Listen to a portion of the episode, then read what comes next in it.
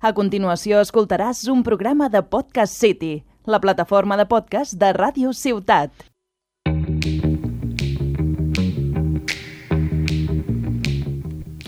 Hola y bienvenidos a un nuevo programa de Endinsat. Somos Miriam, Laura, Andrea y yo, Carla, y hoy os vamos a recomendar una serie, una peli y un libro.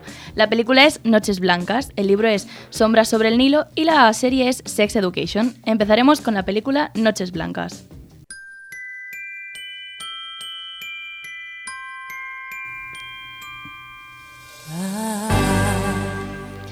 Ahora hablaremos de Noches Blancas, una película navideña, ya que empezamos la época de las vacaciones de Navidad. Está creada por Luke Snelling y es una comedia romántica de una hora y, media. Eh, la podéis encontrar en Netflix y trata de tres eh, historias de amor que suceden a, la, suceden a la vez en la noche de Nochebuena. Y estas personas están afectadas por una tormenta de nieve que los deja parados. Las historias están relacionadas entre sí, ya que todos se conocen del instituto. Y los protagonistas principales son Tobin, que está enamorado de su mejor amiga, Julie, que conoce en el tren de vuelta a casa a Stuart, que es una estrella del pop, y Dorry, que es eh, una camarera que se pelea con su mejor amiga. Esta película está basada en la novela Noches Blancas, coescrita en 2014 por John Green, eh, conocido por Bajo la misma estrella, Maureen Johnson y Lauren Miracle. El libro me lo leí cuando fue publicado, así que no lo recuerdo muy bien, solo me acuerdo de que me gustó mucho, pero incluso creo que más que la adaptación.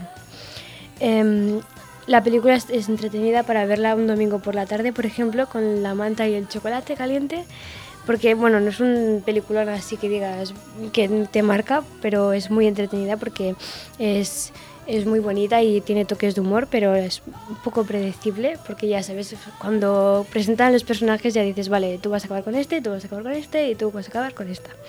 Y bueno, eh, también es bastante buena si la comparas con otras películas de Netflix de Navidad que han ido estrenando durante estas fechas y que no he visto todas, pero que sé que no son muy recomendables. También nos podemos encontrar identificados. Bueno, la, la vi el otro día y me gustó bastante y también tiene una historia bonita. Bueno, un personaje con la madre te mm. marca. yo lloré, la verdad. Soy muy sentimental con esto, lloré mucho. Y una pregunta, ¿qué haríais vosotras si os encontráis con un famoso en el tren? Uf, hacerme una foto con él. Literal. Sí, sí, sí. Me hago viral en Twitter. yo, yo sería la típica que me sentaría en la silla arrinconada, en plan como no sé, acabada de nacer, pues, o sea, vergüenza. No, yo me pasaría como media hora pensando, ¿me voy a hacer una foto o no? Y luego seguro que baja. No, no, yo me iría sí, Y pensando en cómo acercarte para no parecer una psicópata. y eso que bajas del tren y dices, me la tenía que haber hecho. Sí, sí, bueno. Pues esta chica tiene mucha suerte porque, mira...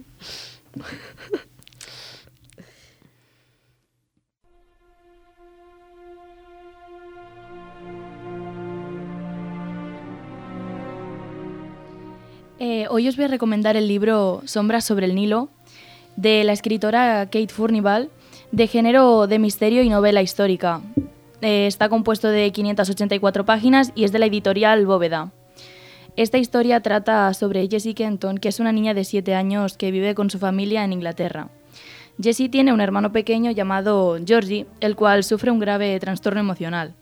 Una noche los padres, sin dar explicaciones a nadie, deciden sustituirlo por Timothy, un huérfano al cual acaban de adoptar. Jesse al principio no lo acepta y se enfrenta a sus padres, mm, como es obvio, pero a medida que pasa el tiempo le va cogiendo cariño a su nuevo hermano. Veinte años más tarde, Timothy se ha convertido en un egiptólogo del Museo Británico, pero un día desaparece misteriosamente sin decir nada a nadie. Jesse, con la ayuda del señor Chamford, viajará a Egipto a buscar a su hermano a partir de las pistas que ha dejado a su paso, inspirada en los casos de Sherlock Holmes. Jessie no sabe que Timothy ha forjado un vínculo con Georgie y que al intentar resolver la desaparición de su hermano, también descubrirá lo que le sucedió con el otro.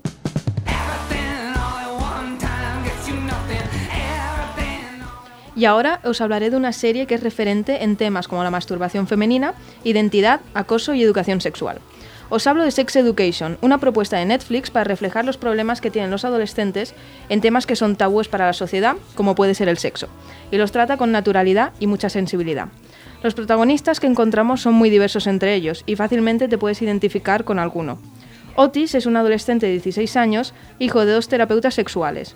Ahora que sus padres están divorciados, él vive con Jean, su madre, y ha crecido escuchando a escondidas las sesiones de terapia en la oficina de su casa. Esta sobreexposición, combinado con el trauma de haber visto a su padre ponerle los cuernos a su madre con su cliente de la terapia, le han creado a Otis una fobia con respecto a su propia sexualidad y es incapaz de masturbarse. También encontramos a Eric, el mejor amigo de Otis. Es muy hablador, divertido y abiertamente gay. Tiene una relación de amistad muy bonita, pero en la serie se puede ver cómo todas las amistades pueden tener sus baches y cómo superarlos. Maeve es la chica mala del Insti, a la que todos temen. Es una chica inteligente con un sentido del humor muy perverso que solo muestra a sus amigos más cercanos. Vive sola en una caravana que apenas puede pagar y por ello tiene que ingeniárselas para pagar las facturas con planes de todo tipo, incluyendo crear un negocio como una clínica sexual con Otis para dar consejos a los adolescentes en el instituto. Cabe decir que hay muchos personajes a destacar, pero para ello es mejor que te veas la serie tú mismo y lo descubras. A mí esta serie me ha gustado personalmente por tratar temas que no se hablan abiertamente y hacerlo con mucha seguridad y cariño.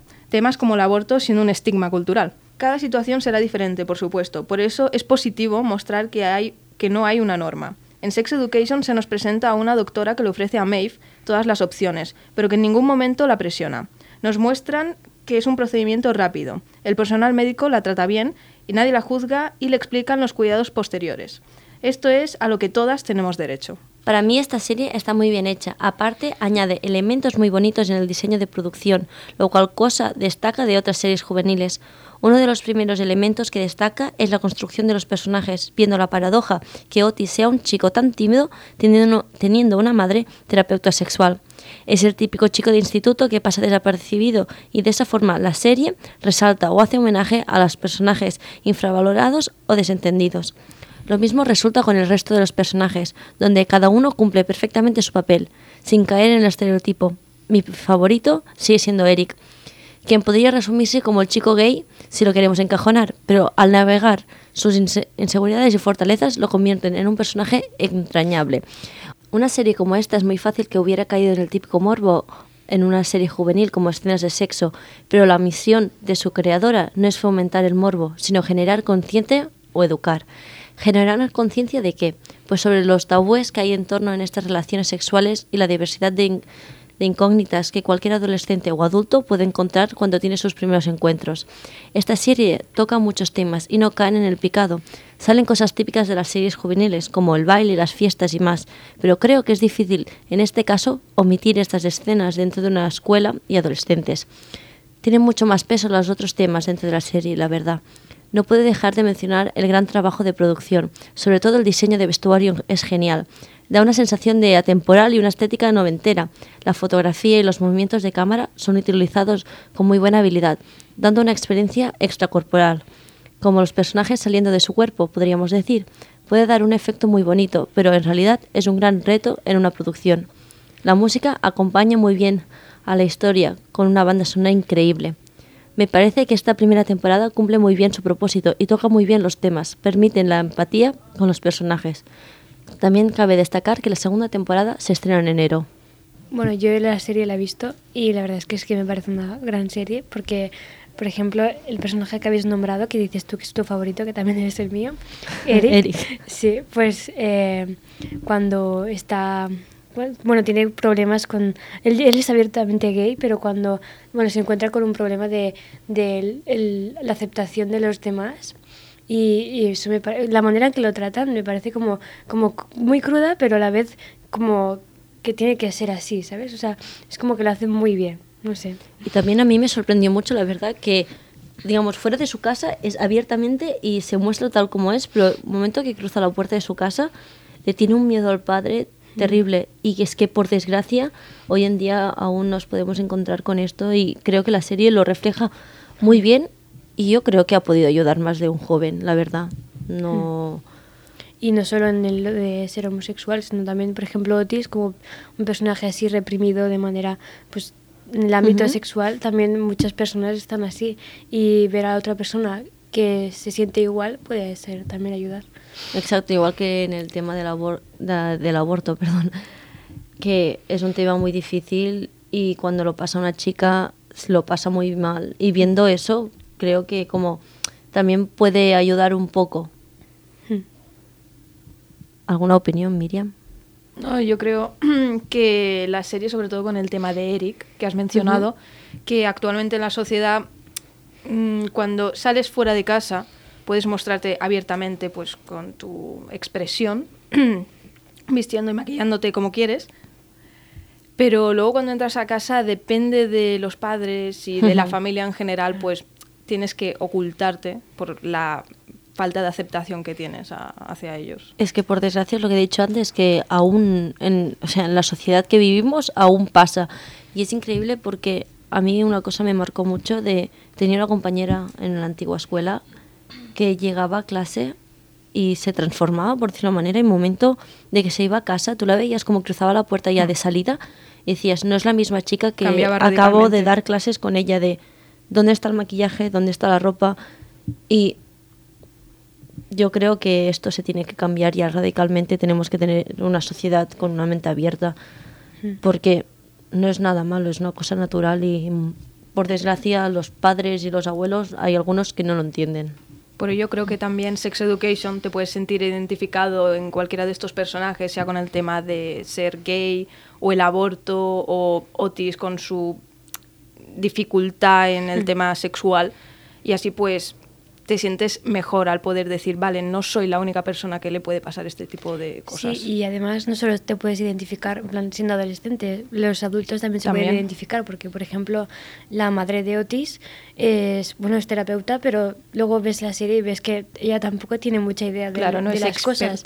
Y también lucha contra los complejos de ser una mujer soltera, pero que, pues, que sale con quien quiere y, sale cuando quiere y, y ella está Totalmente contenta. independiente. Es que es eso, es que han tratado tan bien los personajes y es que los han clavado porque te sientes totalmente identificado con algunos y a veces te da miedo de, Dios, esto lo estoy pensando yo, a ver si estoy Tal yo aquí cual. dentro, pero es, es increíble.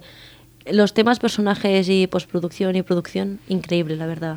Igual que la fotografía es una pasada. Los movimientos, hay una escena que se mueve la cámara que dices, ¿cómo has movido eso? No, no lo entiendo. Sí, la escena del baile también, Sí. todo con las luces, es muy chula.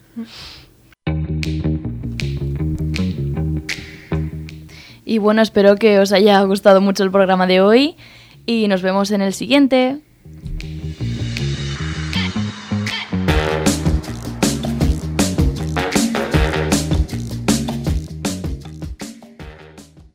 Has escoltat un programa de Podcast City, la plataforma de podcast de Ràdio Ciutat.